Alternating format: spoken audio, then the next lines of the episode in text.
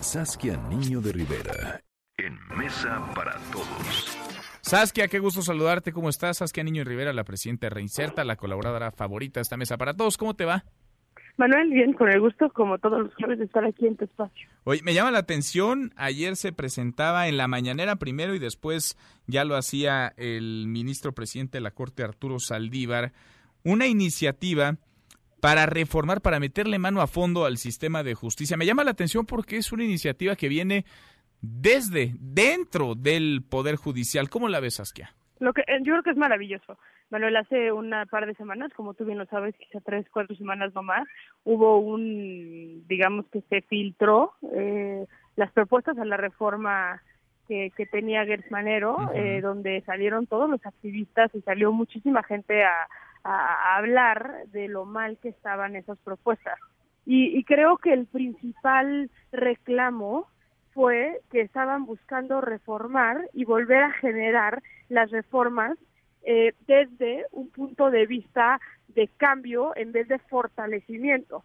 Que lo malo de la ley de ejecución penal era que no se trataba de decir cambiemos las leyes y volvamos a empezar de cero, sino cómo fortalecemos lo que ya tenemos y cómo nos metemos en el fondo de lo que hoy ya existe y lo que es la ley de ejecución penal. Aquí lo que presentó el ministro Saldívar ayer, que me pareció maravilloso, es y si te fijas en todos los puntos habla del fortalecimiento del poder judicial. Es una es unas propuestas que están hechas desde adentro de alguien que entiende los grandes obstáculos que tiene el sistema hoy. Por ponerte un ejemplo la falta de capacitación que tienen las personas que están metidas en nuestro sistema judicial en México. Están completamente olvidados. La corrupción el nepotismo cómo se manejan las relaciones familiares, digamos, eh, que se traduce en, en, familiar, la falta de capacitación y los sobrebordados que están los abogados defensores de oficio.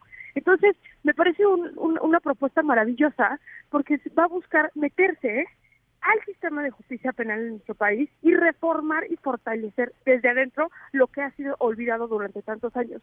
Y que ese olvido ha hecho que hoy tengamos un sistema completamente fallido y que por ende no estamos pudiendo avanzar en materia de seguridad.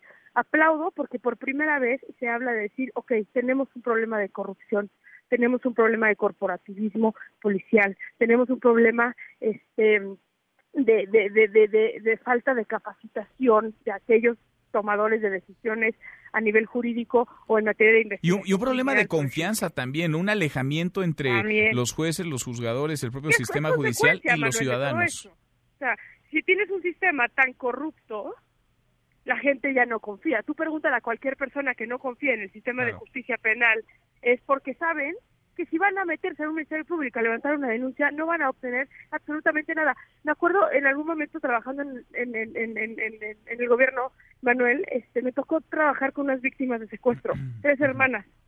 El papá, cuando regresa a sus hermanas, sus hijas, él negocia todo el secuestro, las niñas llegan completamente mutiladas de las manos, incluso una de las niñas menciona que ya ese día que las rescataron le habían dormido la mano para amputarle la mano, él se mete a completo en la investigación y platicas con el papá y te dice, yo hice toda la investigación de los secuestradores de mis hijas.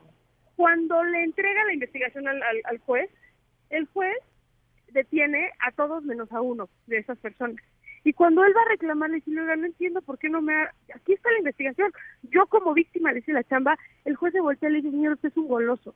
Si ya tiene a siete los secuestradores adentro, ¿qué más le da uno o más o uno menos? Eso es un ejemplo de nuestro sistema de justicia, Manuel. Entonces creo que es maravilloso que se hable de tantos años de olvido ha generado consecuencias que sin duda la más grave es la falta de confianza que tiene la ciudadanía, pero cómo podemos meternos a arreglar, capacitar a nuestros defensores de oficio, frenar la corrupción desde el entendimiento de dónde está la corrupción. Y trabajar en el combate a la corrupción y acercar a los jueces, a los juzgadores con los más pobres, la paridad de, género. Vaya que hacía falta, veremos, claro que es perfectible, pero vaya, es, es una buena y es una buena intención también que emane esto desde dentro, desde el seno de la Suprema Corte de Justicia de la Nación. Oye, Saskia, déjame aprovechar viaje contigo. Cada semana platicamos de casos de horror que ocurren, es la realidad, a final de cuentas, del sistema penitenciario, casos que suceden dentro de prisiones, dentro de cárceles. Leo una nota, vaya, desgarradora, una mujer que fue recluida en un penal varonil por dos meses y fue violada, abusada en múltiples ocasiones, Saskia. En Zacatecas es interesante, Manuel, este tema. Es un tema que ahorita está, eh, lo traen varios medios de comunicación y me da gusto que tú también lo, lo, lo abordes, porque es un problema mucho más de fondo, un problema que también hemos decidido olvidar y no ver. En México existe una cosa que se llama los penales mixtos, que de mixtos no tiene nada, porque para tener un penal mixto tienes que tener condiciones dentro de un penal de separación de una población con otra. Y eso implica que todas las zonas tengan las necesidades áreas de, por ejemplo, criminológica, psicológica, un, un área médica, este, para que no tengan que las mujeres que es el caso de la gran mayoría de los penales en México, meterse al área de los hombres para poder llevar a cabo su proceso de reinserción. Aquí un juez mete, o sea, peor aún, mete a una mujer a un penal varonil, lo mete en una celda, sí, sola, pero varonil, y la deja ahí durante casi dos meses, donde esa mujer es violada constantemente.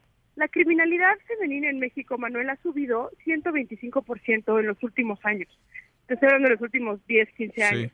La criminalidad femenina en México es un hecho que está subiendo. Yo personalmente lo, lo hilo a un tema de equidad de género, pero es momento de que México empiece a pensar que necesitamos tener penales exclusivos de mujeres y tenemos que pues empezar a tener eh, una orientación en lo que es la reclusión con perspectiva de género. México durante muchos años no tuvo el problema de mujeres en prisión. Hoy la población penitenciaria es del 5 o 6% máximo en su totalidad, pero está al alza.